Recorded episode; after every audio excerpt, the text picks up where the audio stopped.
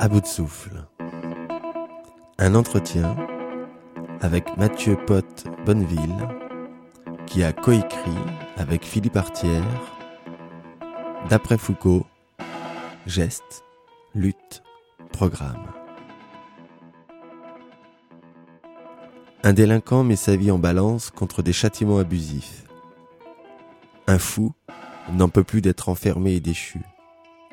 Un peuple refuse le régime qui l'opprime. Cela ne rend pas innocent le premier, ne guérit pas l'autre, et n'assure pas au troisième les lendemains promis. Nul d'ailleurs n'est tenu de leur être solidaire. Nul n'est tenu de trouver que ces voix confuses chantent mieux que les autres et disent le fin fond du vrai. Il suffit qu'elles existent, et qu'elles aient contre elles tout ce qui s'acharne à les faire taire, pour qu'il y ait un sens à les écouter et à chercher ce qu'elles veulent dire. Michel Foucault. Mathieu Pott Bonneville est philosophe, directeur de programme au Collège international de philosophie. Il est également membre du comité de rédaction de la revue Vacarme. Il a notamment écrit Michel Foucault, L'inquiétude de l'histoire et Aux prairies ordinaires, Amorce. Philippe Artière, lui, est historien. Il est président du Centre Michel Foucault et il est l'auteur du livre Des vies coupables et a publié Aux prairies ordinaires, Rêve d'histoire pour une histoire de l'ordinaire.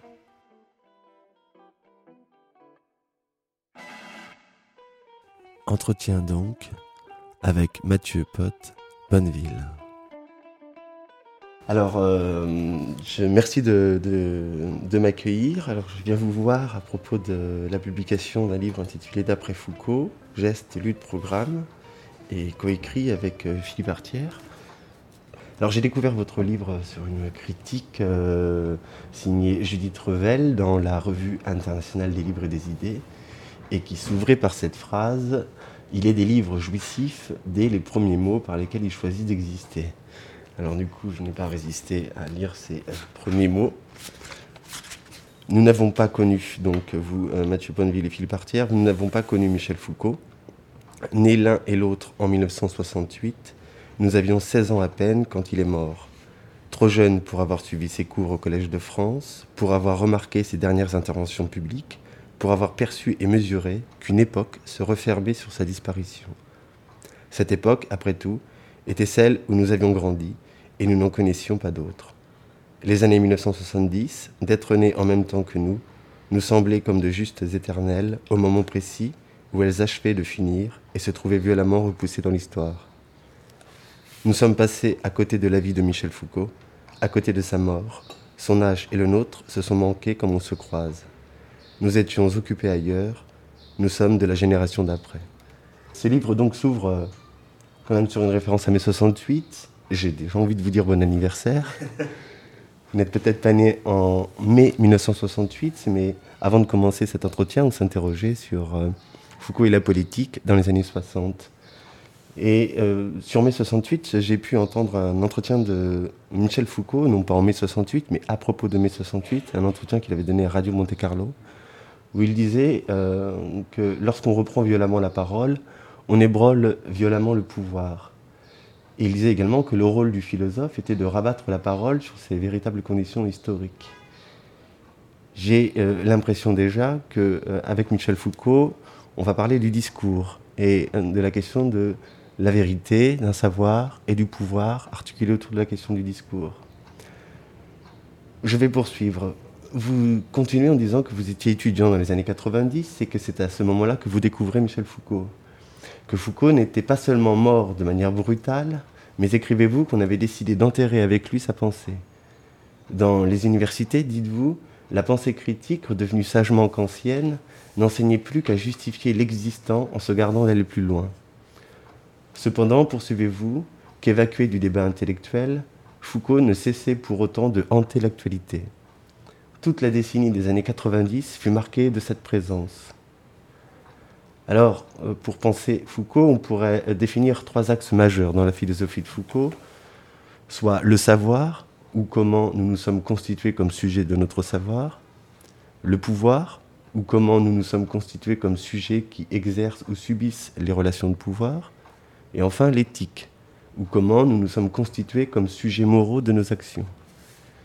Alors vous essayez de déterminer le contexte politique des années 90 qui aurait activé les spectres de la pensée foucaldienne.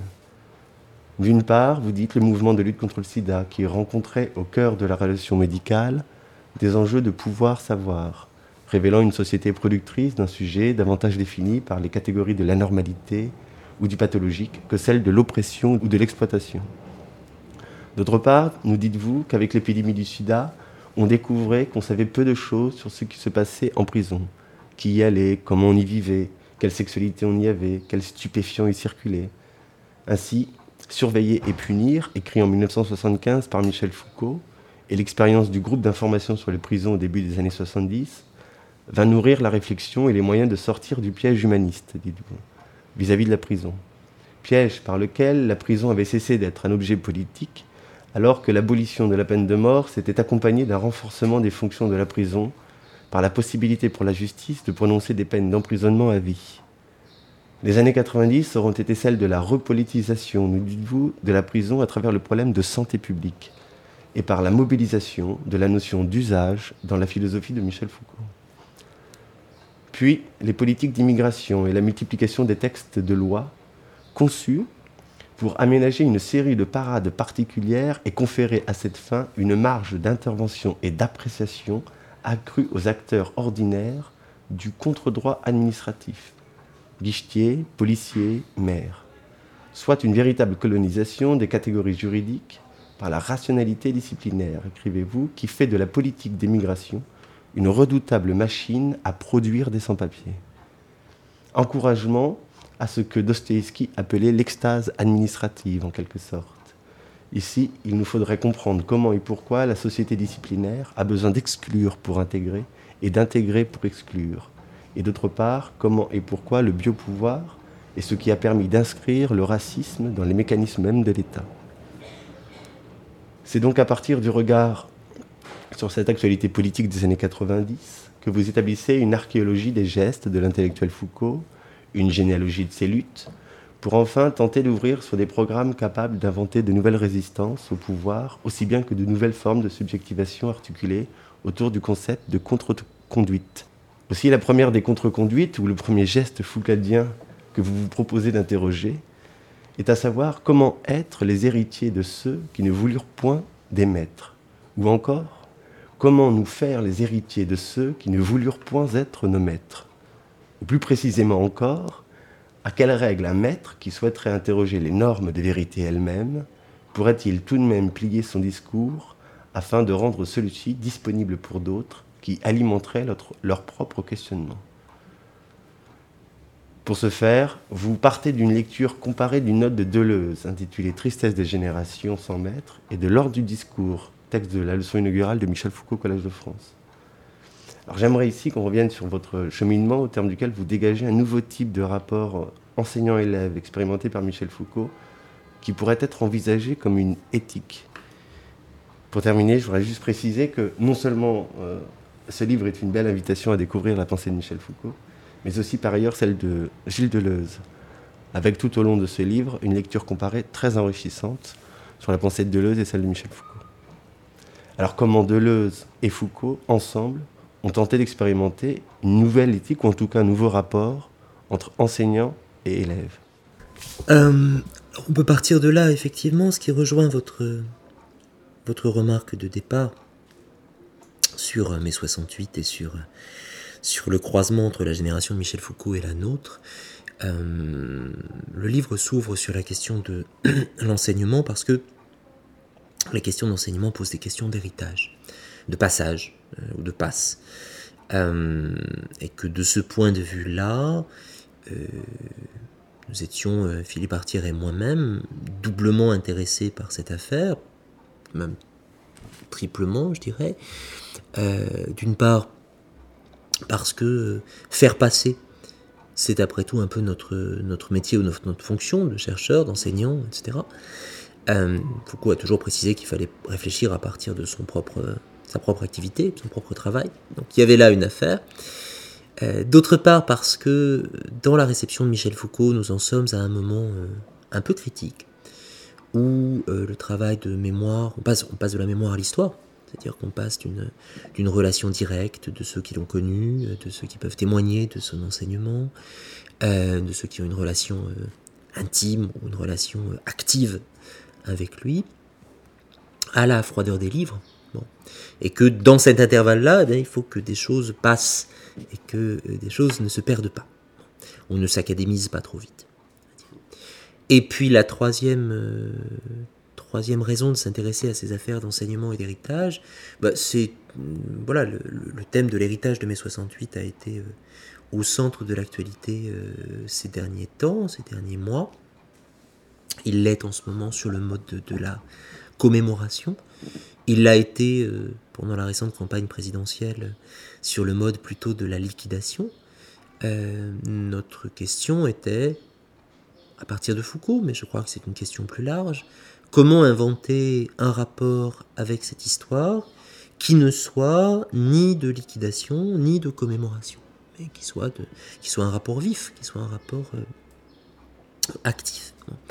Alors la, réponse qu'on a essayé d'expérimenter dans le livre, la proposition de méthode, disons, qui s'applique à Foucault, mais qui, encore une fois, à mon sens, devrait s'appliquer à d'autres auteurs euh, de la même période, c'est de partir des gestes.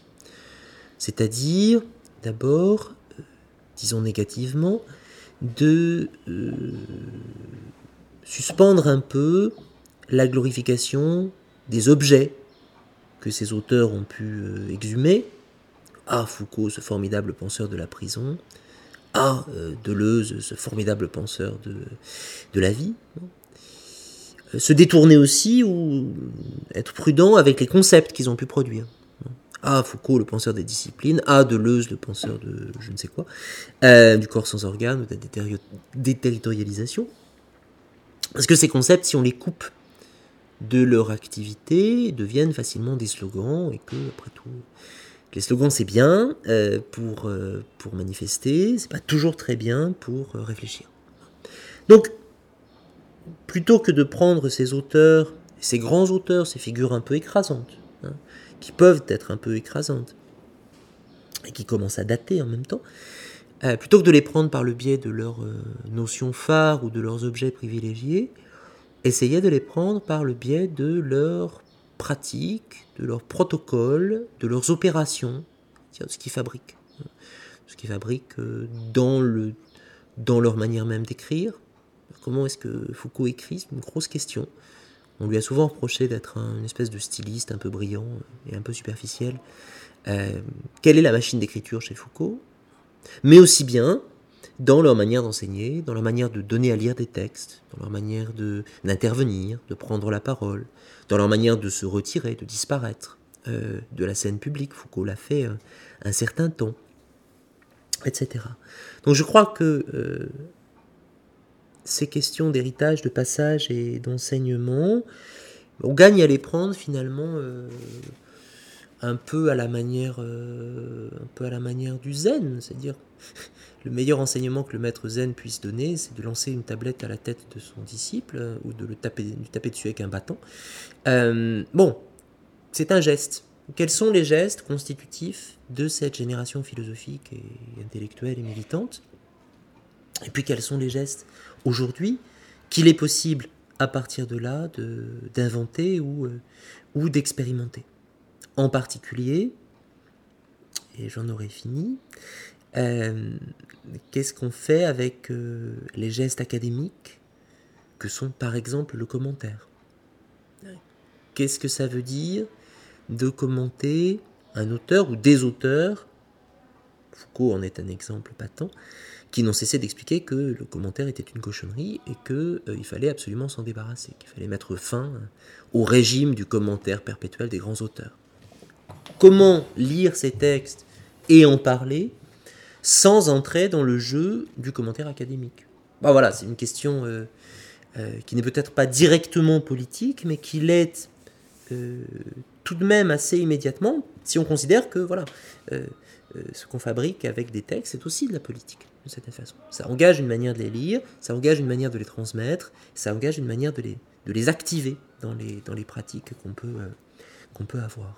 Sur cette question de l'enseignement, ce qui avait ce qui est aujourd'hui parfois reproché à des auteurs comme Foucault ou, Deleuze, finalement, c'est d'avoir rendu impossible la possibilité de, de s'approprier en tout cas d'un enseignement, d'avoir euh, explosé ce rapport maître-élève.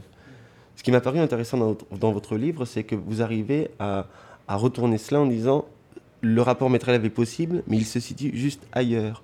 Et vous partez d'une problématique propre à la philosophie de Michel Foucault, qui est celle de la question de la vérité, notamment lors du discours, et comment la vérité est prise dans le discours, alors que il me semble que dans la philosophie de Foucault, il cherche à non pas nécessairement opérer un discours qui n'aurait plus de vérité, mais de, de, juste dire chaque discours est pris dans une dynamique de vérité et que donc il faut jouer avec et plutôt regarder sur la manière de faire, c'est-à-dire comment on produit le discours. Et ce serait apparemment une sorte d'exemple, plus Foucault apparaîtrait davantage comme un exemple que véritablement comme un professeur. Je, crois que c'est exactement ça. Euh, le procès qui a été fait, l'objection qui a été avancée contre euh, des pensées, euh, les pensées que les, que les, que les anglo-saxons appellent le, frog fog, hein, le brouillard des grenouilles, euh, c'est-à-dire cette philosophie française qu'on peut juger ésotérique, qu'on peut juger excessivement écrite, etc. L'objection qui a été faite, c'est la suivante.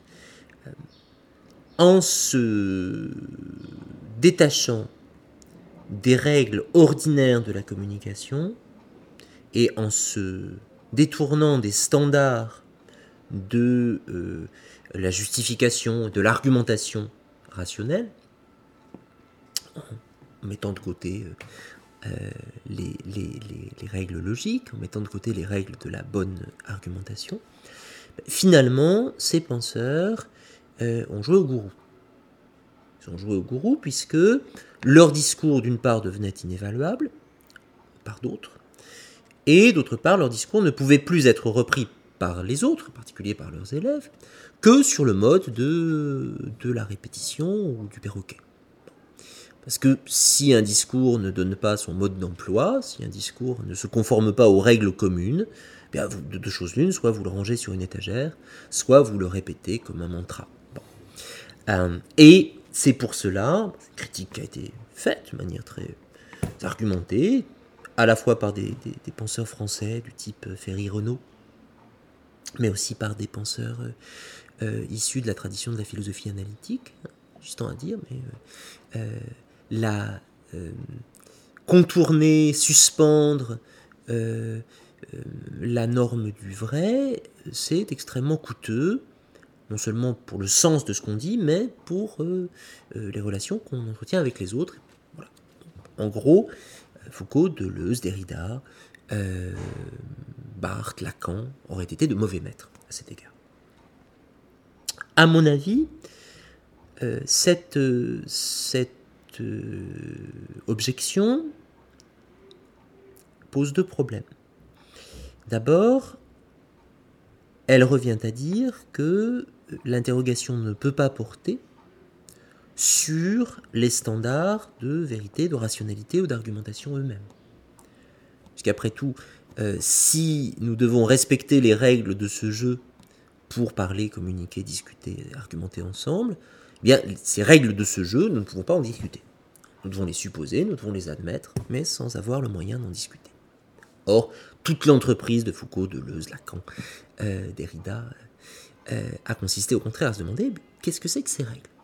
Sont-elles bien des règles purement rationnelles? Sont-elles bien des règles inscrites de toute éternité dans le ciel des idées? Ou sont-elles solidaires de certains mécanismes sociaux, de certaines dispositions de la culture, euh, de certain état des, certain état des forces qui les rendent interrogeables? Première objection. Hein. Première objection. Deuxième objection, si on cherche à interroger les règles mêmes de la rationalité ou de la vérité, comme le font Foucault, Lacan et compagnie, alors c'est vrai qu'il faut trouver un moyen de rendre cette interrogation euh, prenable par d'autres, de, faire en sorte que on n'entre pas dans un discours absolument singulier, absolument monologique, absolument fermé sur lui-même, autiste si vous voulez, ou dans un discours parfaitement ésotérique et irrationnel. Vieux problème, hein. comment critiquer la raison, comment mener une critique de la raison, tout en demeurant raisonnable. Euh, la réponse, à mon sens, qui se cherche chez Foucault euh, à cet égard, elle est effectivement à chercher du côté de l'activité, du côté de la pratique, euh, du mode d'interrogation de la vérité, de la manière dont cette interrogation est conduite, hein, euh, des procédures qu'elle fait jouer, des protocoles, c'est un mot de Foucault, protocoles qu'elle met en œuvre, euh, et, ou encore de ce qu'il appelle dans les derniers textes le rapport au vrai, la question du rapport au vrai. À cet égard, le, le cours qui est paru qui est paru il y, a, peu de temps, qui est paru cette année, qui s'appelle Le gouvernement de soi et des autres, est très intéressant. Extrêmement intéressant parce que euh, on voit un Foucault, début des années 80, qui dit Moi, je ne conteste pas qu'il y ait une vérité. Je suis loin de contester qu'il y ait une vérité. Je m'interroge sur le rapport qu'on entretient avec elle. Étant donné la vérité, il est vis-à-vis de cette vérité plusieurs manières de se tenir.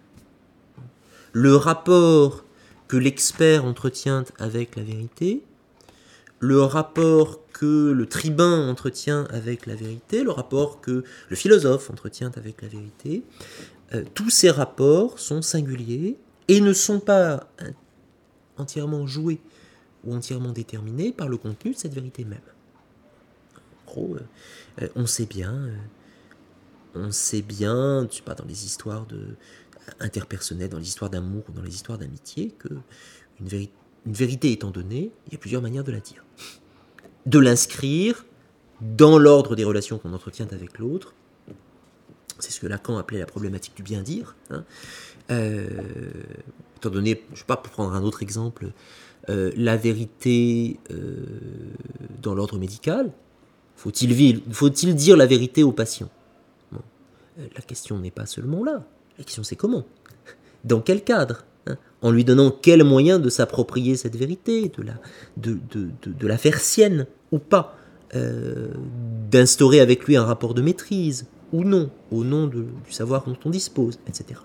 Toute question, hein, toute question de manière, on pourrait dire, Foucault fait des manières. Euh, Foucault fait des manières, il s'intéresse à des choses finalement annexes, des questions d'intendance. Hein.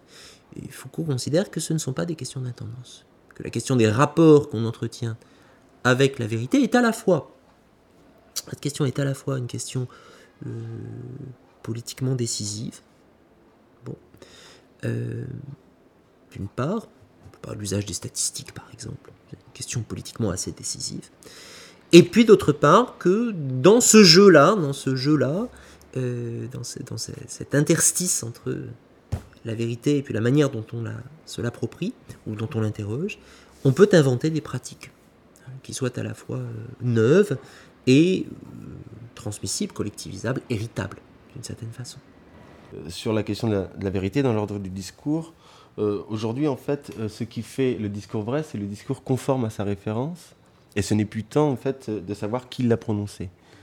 Euh, chez les Grecs, il est important de savoir euh, la prophétie, euh, par quelle divinité était prononcée, alors que par exemple, si on prend le, théorème de Pythagore, le théorème de Pythagore, peu importe que ce soit Pythagore ou pas, ce qui compte, c'est le théorème, et donc un, discours vrai sera un discours référencé, qui sera conforme à cette référence.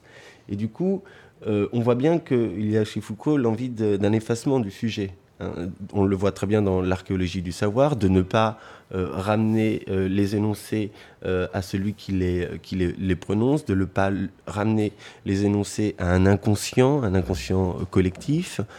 Et cette disparition du sujet, vous l'analysez également en, disant que chez les deux philosophes, donc chez toujours Deleuze et Foucault, chez Foucault, il y a le, désir d'être sur le point d'une disparition possible, et que chez Deleuze, c'est celui de devenir imperceptible.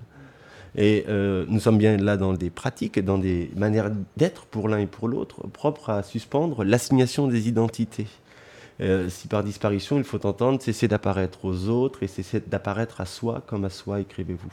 Alors j'aimerais que vous, reveniez sur l'analyse que vous proposez du visage, en fait, dans la fabrique de chez Deleuze, euh, qui, m'a paru très intéressant, euh, qui n'est pas le, visage lévinassien comme effraction de l'autre, mais au contraire celui de Deleuze proposé comme gradation vers soi.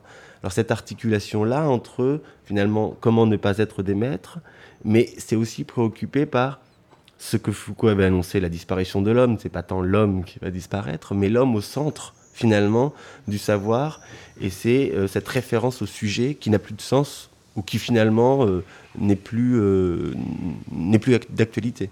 Alors là, il y a, à mon sens, plusieurs problèmes qu'il faut distinguer. D'abord, il y a la question de savoir si la vérité suppose l'indexation du discours à un sujet. À cet égard, Foucault est assez nuancé. D'un côté, dans le passage que vous citez de l'ordre du discours, il reprend les analyses qui sont en fait celles de Marcel Détienne, dans un ouvrage qui s'appelle Les maîtres de la vérité dans la Grèce archaïque. Une analyse qui consiste à dire ceci dans la Grèce archaïque, la vérité s'authentifiait de l'autorité de celui qui la disait. Le devin, si, vous dites, euh, si vous dites demain dans la rue que euh, la guerre de Troie aura lieu, on vous écoutera pas, mais si vous êtes devin, alors euh, votre parole est une parole de vérité. Dans la Grèce classique, quelques temps après, avec Socrate, avec, avec Platon, au contraire, la vérité n'est vraiment la vérité, si j'ose dire, qu'à partir du moment où tout le monde peut la dire. C'est-à-dire à partir du moment où le théorème peut être retrouvé par le jeune esclave, comme dans le Ménon de Platon, hein, qu'on soit esclave ou euh, citoyen libre, qu'on soit puissant ou misérable, euh, si ce qu'on dit est toujours la même chose, alors c'est vrai. Ok. En ce sens, l'Occident serait entré dans une sorte de, vaste période, dans une histoire hein, de la vérité comme vérité pure, comme vérité anonyme. En même temps, Foucault, c'est un peu plus compliqué parce que si l'on y regarde de plus près, c'est ce qu'il fait notamment dans l'archéologie du savoir, on s'aperçoit que cette vérité supposément, pas si ça existe comme adverbe, euh, anonyme, vérité soi-disant anonyme, en fait, elle requiert des positions où elle va de pair avec des positions de subjectivité, avec des positions d'énonciation qui sont sculptées, organisées dans l'espace du discours. C'est-à-dire que euh, sous le, mythe, en tout cas le, discours que l'Occident tient sur lui-même lorsqu'il dit euh, notre vérité n'est la vérité de personne, ou, de, ou, de, tout le monde, eh bien, il y a, il demeure, il insiste des positions d'autorité, des positions de subjectivité, hein, des positions de, parole, hein, où il faut se mettre, se tenir pour pouvoir dire le vrai. Exemple, euh, dans, un, cours qui s'appelle Les Anormaux, première séance du cours, euh, euh, je recommande la lecture parce qu'elle est proprement hilarante, Foucault donne lecture, je de donner lecture, de deux expertises psychiatriques euh, dans, des procès criminels. Il dit. Et la salle, on le sent même à l'écrit, euh, est morte de rire. Hein, parce que ces expertises psychiatriques sont extraordinairement euh, confuses, caricaturales. c'est une espèce de littérature de gare absolument incroyable. Et ce sont les minutes de procès, effectivement. Foucault de dire, bon, qu'est-ce que c'est que ce discours? Qu'est-ce que c'est que ce discours dont l'autorité semble être directement fonction de son degré de stupidité dit, c'est Ubu expert. Ubu expert. Ces discours, tenus au café du coin, ne tiendraient pas cinq minutes, hein, mais ces discours tenus par l'expert psychiatre dans le contexte euh, du procès criminel ont une autorité et emportent la décision euh, finale euh, du magistrat. On dit, sous l'apparente anonymat de la vérité, demeurent des positions de discours qu'il faut interroger, qu'il faut éventuellement déverrouiller, hein, parce que ces positions de discours sont des positions d'autorité. On sait bien que lorsqu'on va chez son médecin, on ne pense aux objections qu'on pourrait faire à son médecin qu'après être sorti de chez son médecin. Parce que tant qu'on est face à son médecin, eh bien, le médecin est dans une position de vérité qui est proprement euh, inexpugnable, qu'on ne va pas quand même aller interroger euh, ou, contester. En tout cas, si on peut la contester, c'est sous l'effet de mouvements politiques euh, et pas seulement de la bonne volonté individuelle. Bon. Donc, du sujet, des sujets, des positions de sujet. En un sens, il n'y en a pas, mais en un sens, il y en a trop. En un sens, il y en a trop, sens où, dans la vie sociale, dans la vie intellectuelle, hein, euh, nous sommes pris dans des fonctions, nous sommes commis à jouer des personnages, à incarner des personnages discursifs. L'auteur, par exemple, qui sont euh, des positions potentiellement, euh, potentiellement euh, sclérosantes, potentiellement enfermantes, potentiellement, voilà, qui, qui, vous assignent à résidence. Assigné à résidence. Assigné à résidence, ce dont Foucault lui-même a passablement souffert, je crois, lorsqu'il était prof au Collège de France, c'est-à-dire que devenait une espèce de spectacle, on allait voir Foucault, mais du coup, je ne crois pas qu'il se sentait très libre vis-à-vis de cette assignation-là. D'où cette thématique qu'on retrouve chez lui, qu'on retrouve effectivement chez, chez Deleuze, de la disparition, thématique suivant laquelle finalement il faut essayer de disparaître. Essayer de disparaître. Disparaître ne voulant pas du tout dire mourir, parce que, euh, ça on a beaucoup dit aussi, hein, Foucault autodestructeur, euh, euh, Foucault suicidaire, euh, Foucault finalement malade, mais c'est peut-être un peu de sa faute, on a dit des trucs comme ça. c'est pas du tout ça. Au contraire, quand on est mort, on a cessé de disparaître. On est au tombeau et tout le monde peut venir vous voir.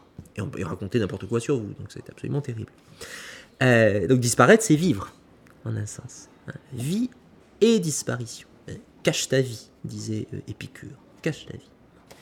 Cache ta vie, Qu'est-ce que ça veut dire? Ça veut dire d'abord, et j'en viens à votre question sur le visage, analyse les dispositifs d'assignation apparaître, euh, comment ça marche, comment ça marche par exemple le, visage, euh, le visage non pas comme réalité naturelle mais comme dispositif social, hein, euh, se montrer, faire bonne figure, euh, avoir telle ou telle tête, euh, euh, avoir ou non le bon faciès, être dévisagé, etc.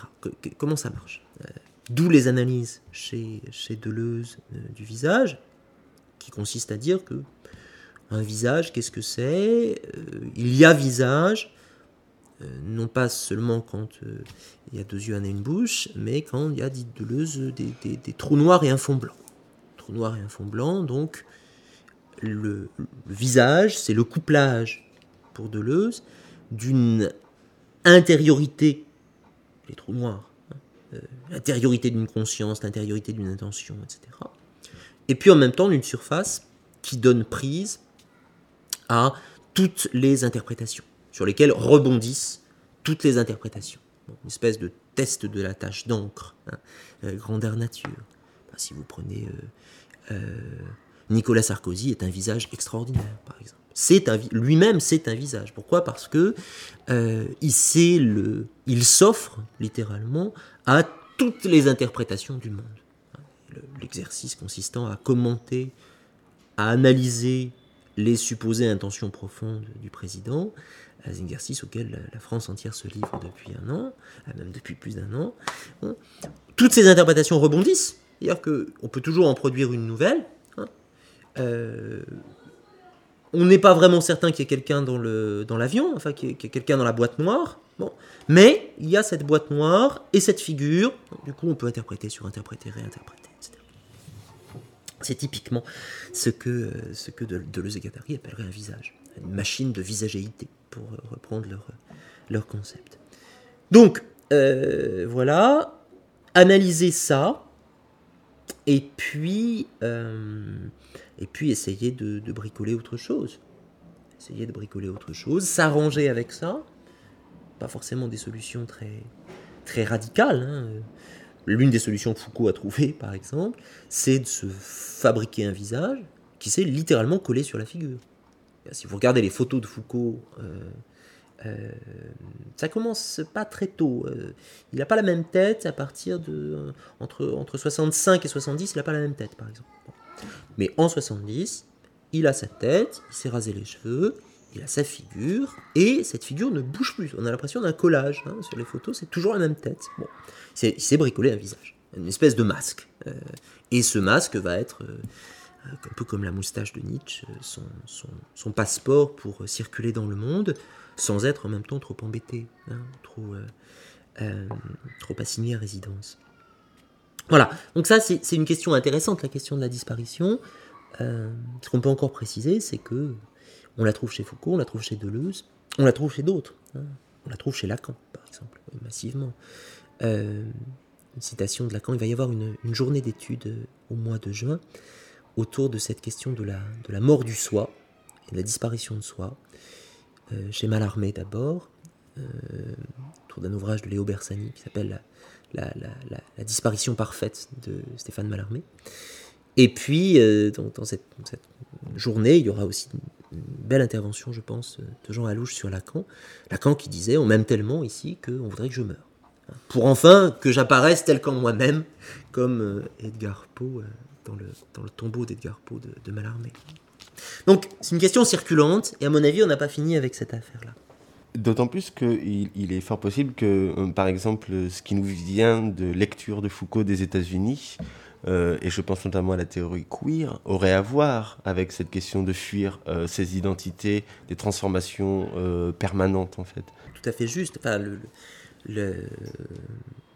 les études queer sont précisément, développent précisément, prolongent précisément cette cette interrogation-là euh, de Foucault, cette interrogation sur l'identité, sur la critique de l'identité, sur la fabrique de l'identité, sur le et sur la subversion des identités.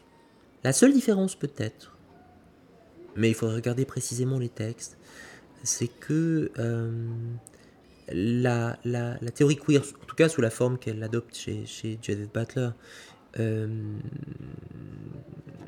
va dans le sens, vraiment très fortement dans le sens d'une espèce de constructivisme. C'est-à-dire, l'identité, on la construit. On la construit. Elle se construit. Dans, la répétition. Oui, dans la répétition, dans la performation, etc. Euh, chez Foucault, je crois que l'identité ou la subjectivité, au sens positif qu'il peut donner au terme, on ne la construit qu'à proximité, euh, que, oui, qu'à la bordure de ce qui euh, nous empêche de la construire, de ce qui nous effondre, de ce qui nous effrite ou de ce qui nous érode.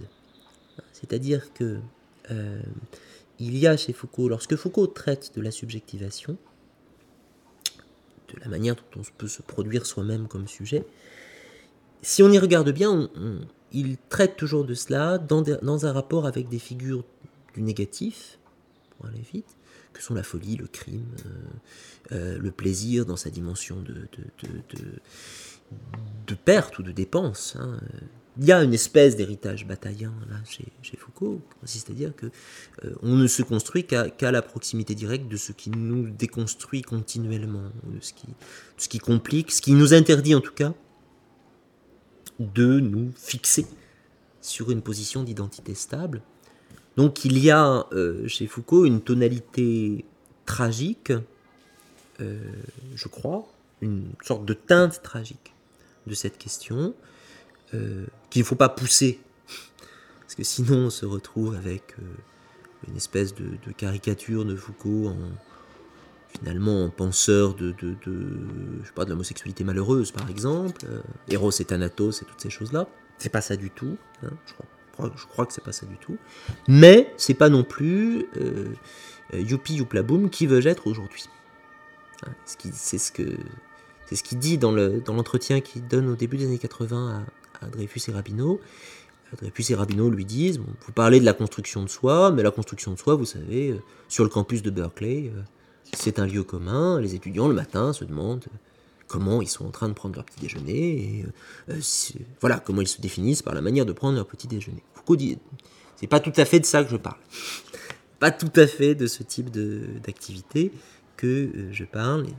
Il y a la construction de soi, elle, oui, elle s'opère vraiment dans une espèce de, bordure aux questions, euh, aux questions imprenables, quelque chose de l'ordre de l'imprenable. Euh, ce que Foucault appelle, il parle d'Antonin Artaud dans, dans l'histoire de la folie. Pour définir Artaud, dit profil contre le vide. Profil contre le vide, c'est vraiment l'espèce de formule que je trouve très synthétique de sa pensée à cet égard-là. Alors, du coup, je me disais qu'on pourrait, avec cette discussion, euh, finalement poursuivre avec euh, la question de la notion de société disciplinaire et de la normation euh, dans ces sociétés disciplinaires, et développée par Michel Foucault. Et pareil, en continuant à travailler avec peut-être un rapport, ce rapprochement que vous opérez avec Gilles Deleuze, la société de contrôle, ou comment mieux comprendre la société disciplinaire avec Gilles Deleuze. Euh, donc, selon vous, cette société de contrôle développée par Gilles Deleuze ne correspond pas à deux moments distincts, séparés dans le temps, par rapport à la société disciplinaire, que l'une ne précède pas l'autre, mais au contraire qu'elles s'entrelacent, voire ne forment qu'une. Euh, donc, euh, avant d'entrer dans cette société de, contrôle Deleuze, j'aimerais qu'on s'arrête un instant sur ce livre, Surveiller et punir, et sur ce, moment où du passage d'une manière à une autre de punir, vous nous dites qu'à l'encontre de l'idée que l'abandon du supplice correspondrait à un abandon du corps, hein, de la part de la justice moderne, en fait, euh, Foucault met au jour une microphysique du pouvoir où il s'agit de penser, sous l'idéalité du droit, euh, la réalité euh, corporelle niée. Je pense que ça, c'est un moment assez important pour bien comprendre cette société disciplinaire, en tout cas cette notion, de voir là que sous l'idée d'une nouvelle code pénal, le, corps réapparaît. Oui, ça c'est vraiment la thèse de, Foucault dans Surveiller et punir. Elle est très claire. La pénalité moderne n'a pas laissé tomber le corps. La pénalité moderne n'a pas laissé tomber le corps. Elle l'a prétendu. Euh, elle a prétendu le faire avec, la Révolution, avec euh, la fin de l'Ancien Régime. Le problème, le but du droit n'est plus de contraindre par corps, il est d'abord et avant tout de, réformer les âmes hein, et de permettre aux citoyens, en purgeant sa peine, de rejoindre la communauté politique. Euh, donc une idéalisation en un sens de, la pénalité euh, euh, à laquelle correspond la juridicisation des peines, c'est-à-dire l'instauration d'un cadre juridique, c'est pas rien quand même. Hein. C'est pas rien d'avoir euh, une, échelle des peines, d'avoir un principe de la légalité des procès, tout ça n'est pas rien. Euh, mais, dit Foucault, sous cette, euh, ce passage, ce glissement apparent du supplice qui s'exerçait sur le corps vers une pénalité qui s'adresse et qui prétend rééduquer les âmes, eh bien, la question du corps n'a pas disparu. La question du corps n'a pas disparu, elle n'a jamais été aussi présente. Les prisons sont un dispositif physique. Il faut les interroger comme tel. Pour se demander aussi comment ce dispositif physique, cette répartition des individus dans des cellules, cette distribution dans des espaces, produit un certain type d'individus, produit un certain type de, psychisme ou de sujet. Le sujet discipliné, c'est ce sujet que euh, un certain mode d'investissement de son corps dispose de telle et telle façon. C'est ça, le sujet discipliné. Le sujet discipliné, c'est le sujet discipliné par son corps et du coup disposé de certaines manières. Euh, d'ailleurs, il faudrait se demander, là pour le coup, il y aurait une actualisation à faire de, l'analyse de Foucault. Euh, est-ce qu'on est encore... Est-ce que la prison fonctionne encore sur un régime de ou dans une justification de, rééducation des âmes? en thèse de Foucault, c'est euh, l'âme, c'est la prison du corps, c'est-à-dire la référence à, la liberté des sujets, à leur conscience, etc., permet de, faire fonctionner la prison. Parce qu'aujourd'hui, on en est encore là, c'est pas certain. Hein, les justifications de la prison, elles sont beaucoup plus du côté de la sécurité, une prison de sûreté, hein, où il s'agit d'enfermer les indésirables. La question de savoir si par là on les rééduque, on les soigne, etc., est devenue beaucoup plus secondaire. Euh, ça, c'est une transformation contemporaine. De toute façon, se souvenir que, alors là, Philippe Artier y, insiste très souvent, euh, Surveiller et punir n'est pas un livre sur le XXe siècle. C'est un livre sur la prison du XIXe siècle. Et qui permet, dont le but principal est de se demander, par contraste, par décalage, où est-ce que nous sommes en train d'aller? Toujours la démarche de Foucault. Il ne parle pas du contemporain, il analyse ce qui précède immédiatement le contemporain pour essayer de faire voir en creux hein, les lignes de fuite qui sont celles de notre, de, notre monde actuel. Donc la prison disciplinaire a peut-être vécu.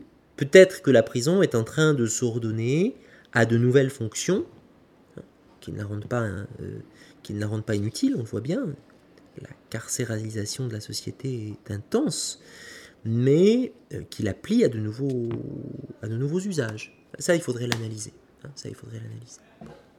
Alors, s'agissant maintenant de la distinction entre société disciplinaire et société de contrôle, euh, c'est vrai que j'ai pas mal euh, discuté cette, cette distinction, en tout cas la lecture de Leusienne de cette distinction, pour une raison simple. Hein.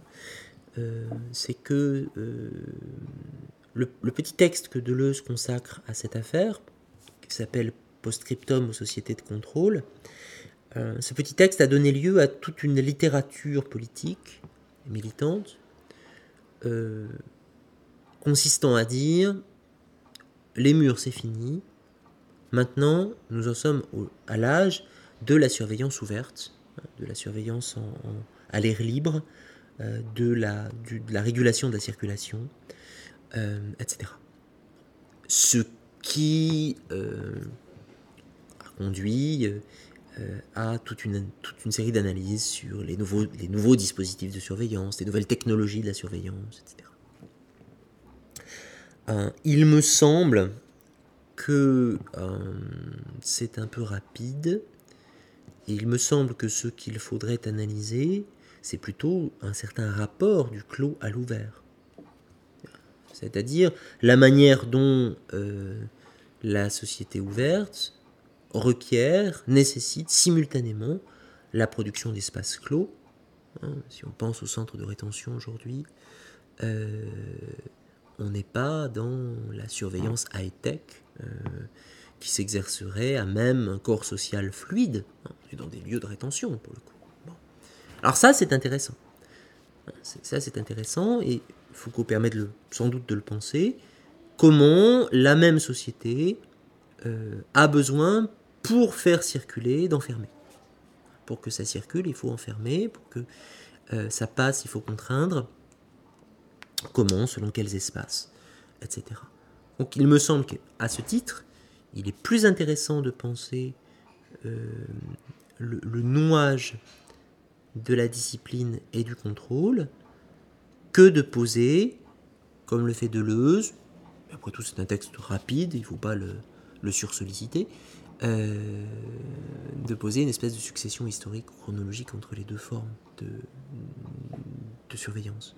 Il y a à ce propos aussi un travail d'un géographe euh, qui s'appelle Michel Husseau qui a travaillé sur la construction spatiale euh, de l'espèce humaine où, c'est assez intéressant justement sur cette articulation société de contrôle, société disciplinaire, où l'espace urbain paraît extrêmement ouvert, ouvert aux circulations, et, à la fois extrêmement strié au niveau de ces espaces.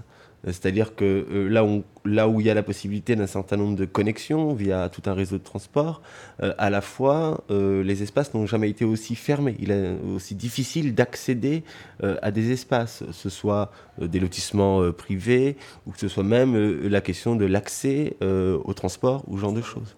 Donc on voit bien cette, cette complexité, effectivement, de l'intérieur et l'extérieur, en tout cas du clos et de l'ouvert.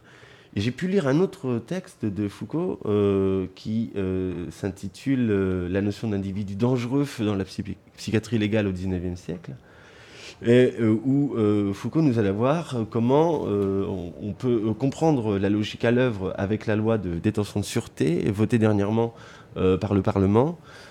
cette loi rendant possible la détention à vie d'individus au terme d'une peine accomplie qui est du, coup fondée non plus sur un fait, euh, mais sur un risque. C'est-à-dire que euh, c'est en raison de ce que sont les individus plutôt qu'en raison de ce qu'ils font. Ce qui est sûr, c'est qu'évidemment les prisons n'ont pas disparu, qu'elles se sont plutôt euh, étendues. ce qui est sûr aussi, c'est que, contrairement à ce que prévoyait ou supposait Foucault, la prison, le rôle de la prison n'a pas été relayé par une psychiatrie qui euh, s'exercerait à l'extérieur et viendrait normaliser à l'extérieur. C'est plutôt la prison qui s'est mis à récupérer un rôle psychiatrique, en tout cas un des rôles classiques de la psychiatrie, qui est d'enfermer les fous. Euh, donc dans un, rééquilibrage hein, où, on, est revenu à une forme d'indifférenciation non plus d'extension de la logique euh, de distinction dans, le, corps social, euh, qui s'exercerait comme ça euh, à l'extérieur et à l'air libre, mais plutôt dans une reprise, dans une, reprise, dans une sorte de nouvelle version de l'hôpital général du XVIIe siècle. Ce qui est intéressant dans, cette affaire, c'est de suivre des, dynamiques de long terme. À cet égard, la question de la détention de sûreté, Foucault montre que c'est l'une des potentialités du droit moderne. C'est-à-dire que contrairement à, au discours d'un Badinter, par exemple, qui consiste à opposer très nettement hein, euh, le, droit de sûreté et le droit de liberté. D'un côté, le droit de sûreté, on enferme les gens parce qu'ils sont dangereux. De l'autre, il y a le droit de liberté, où on enferme les gens pour un temps précis, compte tenu de ce qu'ils ont fait. Foucault dit, lui, attention, toute la pénalité moderne s'est déplacée vers la question de savoir qui on juge. Non pas seulement ce qu'il a fait, mais qui on juge. C'est-à-dire, ou plutôt, il y a une tension extrêmement grande dans le droit moderne entre le principe de euh, le principe de l'égalité des peines, de la légalité des peines, c'est-à-dire à tel acte correspond telle peine, et puis de l'autre côté, un autre principe qui est celui de l'individualisation des peines, qui consiste plutôt à dire à telle personnalité doit être ajusté tel type de peine. Vraiment, les, deux fonctionnent ensemble, dans leur contradiction, et depuis le 19e siècle. Euh, ce à quoi, de ce point de vue-là, on assiste aujourd'hui, c'est littéralement un éclatement de cette contradiction. Un éclatement de cette contradiction de deux côtés. Du côté de la détention de sûreté, la rétention de sûreté, euh, où on va s'autoriser à juger de la dangerosité supposée euh, d'un criminel. Donc on s'oriente absolument vers le qui, compte non tenu des actes effectifs qu'il a, commis, puisqu'il est censé peut-être les commettre plus tard. Donc, existe le principe de l'égalité des peines, mais affirmation absolue, perverse de principe d'individualisation des peines. Et de l'autre côté, on a l'instauration des peines planchées, qui lui est strictement l'inverse, puisqu'on n'a absolument plus d'individualisation des peines au regard de qui on a en face de soi. Hein. À tel acte commis, il faudra euh, faire correspondre à minima telle ou telle durée de détention. On dit l'explosion de la carcéralisation aujourd'hui euh, de la société, cette extension indéfinie de, des peines, et puis en même temps la surpopulation carcérale. Tout le monde dit que le principe des peines planchées fait exploser la surpopulation en prison. Eh bien, c'est cette explosion, c'est l'éclatement, c'est l'efflorescence, hein, euh, chacune à part soi, des deux potentialités dont le nouage est au cœur de la pénalité moderne. Alors qu'est-ce qu'on dit et qu'est-ce qu'on a à dire quand on a dit ça hein, Toujours problème. Et alors hein, Foucault montre ça. Et alors Eh bien, euh, dirait Foucault, euh, ça permet au moins de savoir où on se trouve et de savoir contre quoi, lutter. C'est-à-dire, euh, quel type de l'égalité des peines voulons-nous? Quel type d'individualisation des peines voulons-nous? Et surtout, comment est-ce que les deux principes s'équilibrent l'un l'autre, hein, se, contre, se, contre l'un l'autre, hein, et doivent se contrer l'un l'autre, plutôt que de jouer de cette manière. Évidemment, le, drame là, le drame actuel, hein, c'est que se juxtaposent des principes absolument contradictoires, et chacun d'entre eux opérant des effets assez dévastateurs dans, son, dans sa sphère propre, finalement. Euh, j'aimerais euh, poursuivre sur les, deux questions qui viennent. Euh, et deux questions déterminées par une phrase de Foucault pris dans L'usage des plaisirs, où la question est comment fait-on ce que l'on fait d'après ce qu'il faut faire? Et donc, ayant cette problématique en tête, j'aimerais qu'on continue, ou en tout cas qu'on revienne sur la question de l'éthique, mais cette fois-ci prise avec la question du souci de soi. Et vous dites que le souci de soi n'est pas un repli hors du politique, mais bien au contraire qu'il est traversé par des enjeux de pouvoir. Hein. C'est-à-dire que l'espace des conduites individuelles, vous dites, est le lieu d'une bataille majeure. Bataille majeure, lieu d'une bataille majeure, c'est une expression de, Foucault. Euh, non pas l'individualisme euh, comme pauvre morale contre l'engagement, mais l'individualité et les normes de la conduite comme lieu de confrontation politique, conférant à la réflexion morale une signification nouvelle. Donc si l'espace du soi à soi est un lieu de bataille, c'est qu'il est investi par des technologies politiques qui ne sont pas exclusivement celles du pouvoir disciplinaire, mais cette fois-ci du biopouvoir. Alors, j'aimerais qu'on aborde là, euh, pour aller vers euh, euh, ce que vous développez comme possibilité de contre-usage ou de contre-conduite, comme peut-être des formes intéressantes de, de résistance ou de dissidence, ou de ce que Foucault appelait l'art de n'être pas totalement gouverné. La question du rapport entre politique et éthique, entre souci de soi et souci du politique, la première chose, enfin, il y a là, un, disons, un programme de recherche qui me paraît très vaste, au moins à deux titres. Euh, je veux dire que je ne suis pas seul à poser cette question, euh, et que Foucault n'est pas seul à poser cette question, euh, mais qu'il faut, il faut là restituer un contexte. Premier contexte, au moment où Foucault écrit L'usage des plaisirs et le souci de soi, si on regarde bien la bibliographie, on s'aperçoit que cette question, elle est partagée.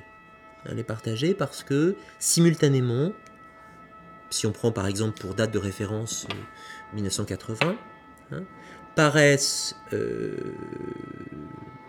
le gouvernement de soi et des autres, Foucault fait ses cours sur cette question au Collège de France, hein, paraît l'invention du quotidien, les arts de faire de Michel de Certeau, qui est très précisément sur cette question du, euh, soi et des pratiques intimes comme pratiques politiques, paraît euh, le sens pratique de Bourdieu, avec une systématisation de la notion d'habitus.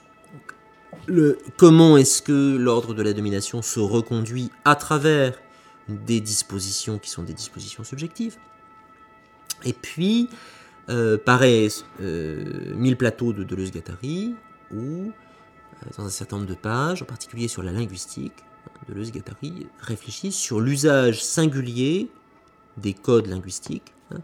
Euh, comment on peut, en première personne, faire fuir les codes généraux de la langue. Autrement dit, il y a une configuration historique, une constellation euh, historique et intellectuelle là, au début des années 80, qui est très spéciale, et où beaucoup de gens se mettent à se demander ce qui se passe entre l'intime et le politique. Ce qui se passe entre l'intime et le politique, quel type de domination, ou au contraire de l'attitude et de résistance à la domination, hein, se joue, se noue dans euh, moi, ce que j'appelle l'interstice, parce que c'est un terme que vous retrouvez à la fois chez, euh, chez Deleuze-Guattari, chez Foucault, chez Certeau, etc. Donc, il y a un corpus là, à débroussailler, je suis en train de le faire, c'est mon, travail en ce moment, euh, d'essayer de, voir comment cette problématique a émergé à un certain moment de l'histoire de la pensée récente. Deuxièmement, cette problématique euh, d'il y a un certain nombre d'années, 20-30 euh, ans, elle réémerge aujourd'hui.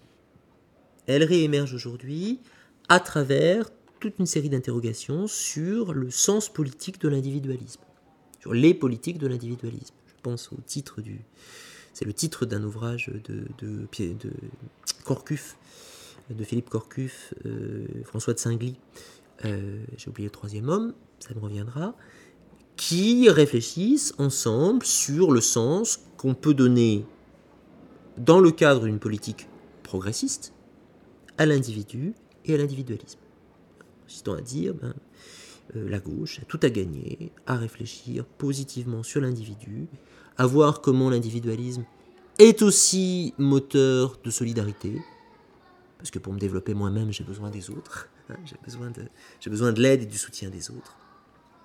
Bref, comment, comment intégrer, intérioriser cette référence à l'individu plutôt que de la repousser euh, en dehors de nos préoccupations.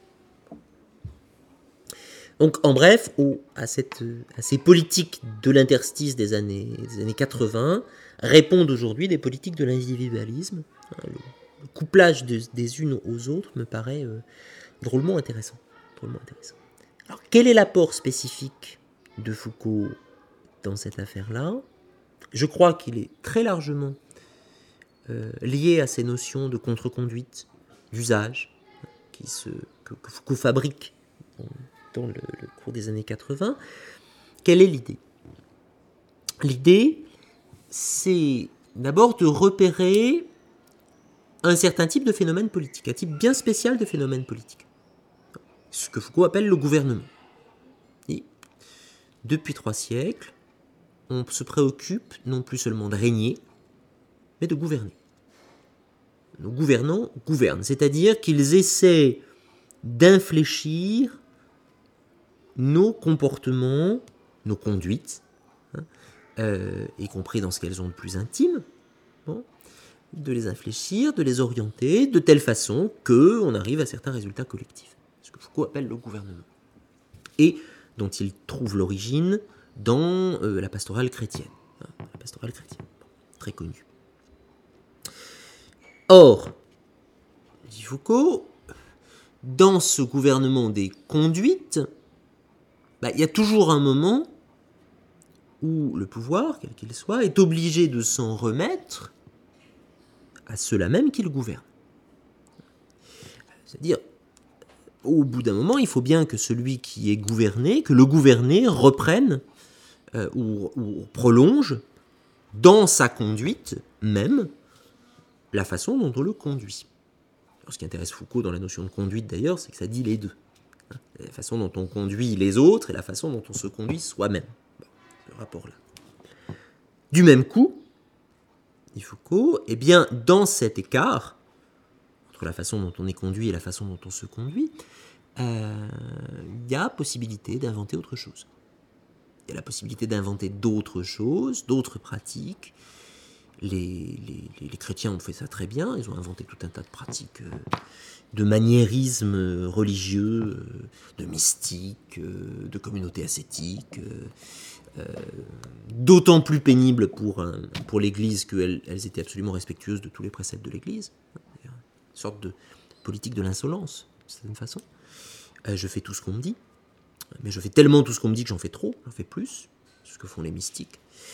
Euh, bon, et, dit Foucault, ben, regardons si, dans l'ordre politique, la dissidence, euh, la résistance, ne fonctionnerait pas aussi de cette façon. Essayons de repérer dans, le tissu politique des contre-conduites qui, comme résistance ou inflexion ou réorientation des pratiques de gouvernement. à, peu près, euh, à peu près quelle est sa problématique Évidemment, c'est lui le fait sur le XIIIe siècle. Hein. Euh, il y a sans doute un chantier à mener euh, sur euh, le XXIe siècle. Vous avez pu en tout cas déceler, enfin, vous proposez à la fin de ce livre trois propositions pour essayer de déceler justement des mouvements, ou en tout cas des, oui, des dynamiques de contre-conduite. vous partez de ce ce qui s'est passé au niveau des, prisonniers qui euh, euh, se sont euh, déclarés, ou en tout cas autoproclamés, je ne sais pas trop, comme usagers de la prison, ce qui est là effectivement un fait, nouveau. Et ce qui m'intéressait aussi avec ces, prisonniers, c'est de l'avoir, que vous le proposez, de le mettre en, comparaison, en tout cas en dialogue, avec un slogan de ACT UP qui m'a paru vraiment très intéressant quant aux questions justement de la santé. Euh, un slogan UP qui s'intitule Des gélules pour qu'on s'encule. Et ce slogan me paraissait vraiment bien au-delà de sa rime, c'est surtout qu'il posait la question de l'usage, de différencier l'usage de l'application. C'est-à-dire qu'à un moment donné, euh, ce que Foucault aussi nommait, enfin, ce que Foucault disait par rapport à la question de la lutte, de pas tant finalement prendre le pouvoir, mais d'être solidaire parce qu'on est gouverné. J'ai le sentiment que cette euh, pensée, la contre-conduite, c'est euh, jouer avec cette séparation gouvernant-gouverné. Et c'est parce que je suis gouverné ou parce que nous sommes gouvernés que c'est dans cela que je peux intervenir et non pas finalement en cherchant à prendre le pouvoir, à devenir gouvernant. Oui, oui, c'est tout à fait ça. Hein. Foucault disait euh, dans un texte euh, qui s'appelle Contre les gouvernements, les droits de l'homme, Foucault termine en, écrivant un court texte d'intervention du début des années 80 et termine en, en, disant Nous sommes tous des gouvernés. Et à ce titre, solidaires. Donc ça, je crois que s'il y a une position politique du dernier Foucault, c'est ce Nous sommes tous des gouvernés. Qui est évidemment un drôle de tous, parce que ça n'est plus celui, du coup, de la communauté d'un peuple euh, instituant le pouvoir hein, d'un peuple souverain. C'est plutôt la communauté d'individus qui sont, chacun pour leur compte, soumis à des pratiques de gouvernement, potentiellement diverses d'ailleurs, pas gouvernées de la même manière partout, hein, mais euh, susceptibles d'entrer en résonance. Donc il y a effectivement chez Dernier Foucault, s'il y a une politique du Dernier Foucault, elle est dans cette proposition que faire de la politique, ça n'est pas surmonter la distinction entre gouvernant et gouverné, ça n'est pas euh, devenir soi-même euh, gouvernant, ou faire en sorte que il n'y ait plus de gouvernants, etc. C'est plutôt s'interroger sur ce qui se passe dans l'entre-deux. Interroger cet entre-deux. Nous sommes gouvernés, très bien, mais qu'est-ce qu'on fait à partir de là en tant que gouverné, ben, je peux avoir des exigences.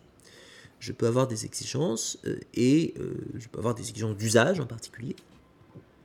Et cette, cette problématique de l'usage hein, est transversale à toute une série de mouvements sociaux qui, chacun de leur côté, ne revendiquent pas tant la mise à bas de toutes les structures de pouvoir et de domination hein, que leur capacité de s'en saisir, de s'approprier leurs effets euh, de les infléchir dans tel ou tel sens, euh, et, en même temps de faire valoir leur propre activité. Donc effectivement, le, slogan, le slogan d'Act Up allait strictement dans ce, dans ce sens-là, euh, consiste à dire, bon ben voilà, il ne s'agit pas d'en finir avec le, les laboratoires pharmaceutiques, mais il ne s'agit pas non plus de se caler strictement et simplement dans la position de patient dans la position de passivité de gens qui sont soumis au bon vouloir des laboratoires pharmaceutiques, il s'agit d'inventer un certain rapport entre l'action de ces laboratoires et l'action de euh, ceux qui prennent les médicaments euh, qui, sont, qui, leur sont, euh, qui leur sont prescrits et qui leur sont proposés. Donc, il y a là, effectivement, cette problématique, on peut la décliner sur une série de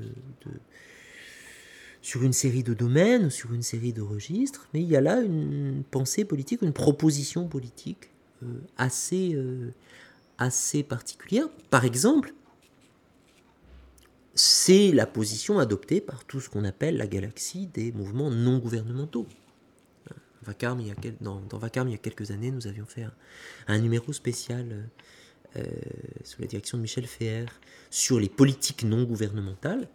Bah, cette idée de politique non gouvernementale, dans une galaxie très large qui va des activistes euh, des droits de l'homme euh, ou euh, au Yes Men ou au, mouvement SIDA, ces politiques non gouvernementales sont toutes situées dans l'ordre des pratiques de gouvernement, sans volonté de renverser le gouvernement, de prendre sa place, mais dans l'intervention, la participation à ces, à ces, pratiques-là. Je crois qu'il y a là euh, Euh, c'est peut-être pas la vérité du politique contemporain, mais en tout cas, c'est un champ de pratique assez riche, assez divers, hein, assez complexe, euh, et qui mérite attention. Qui mérite attention. Pour terminer, euh, finalement, ce qu'on a pu voir depuis le début, enfin depuis les entretiens, concernant le pouvoir, c'est bien voir que le, pouvoir, il est pris dans la relation. Et ce qui m'a paru, moi, assez intéressant par rapport à tout ce que vous avez pu dire, c'est de voir que le pouvoir est pris dans la distance tant à la fois sur la sociodisciplinaire entre l'idéalité donc du droit qui vient rencontrer la matérialité du corps et qui du coup vient infléchir aussi la loi au même titre qu'elle infléchit la pratique, elle infléchit la loi. Et là sur la question de l'usage, on voit bien également cette distance et finalement c'est aussi la distance de soi à soi, distance de soi aux autres et distance de soi à soi. Merci euh, Mathieu Podbonneville pour cet entretien. Merci à vous.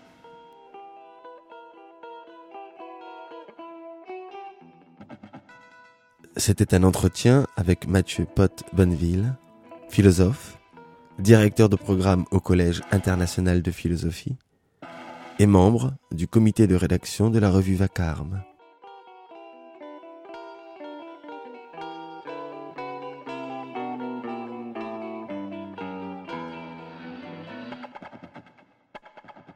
Entretien à propos de la publication d'un livre coécrit avec Philippe Artière, D'après Foucault, Geste, lutte, programme, aux éditions Les Prairies Ordinaires.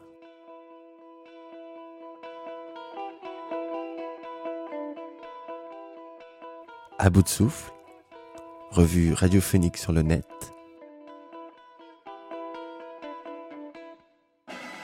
www.audioblog.com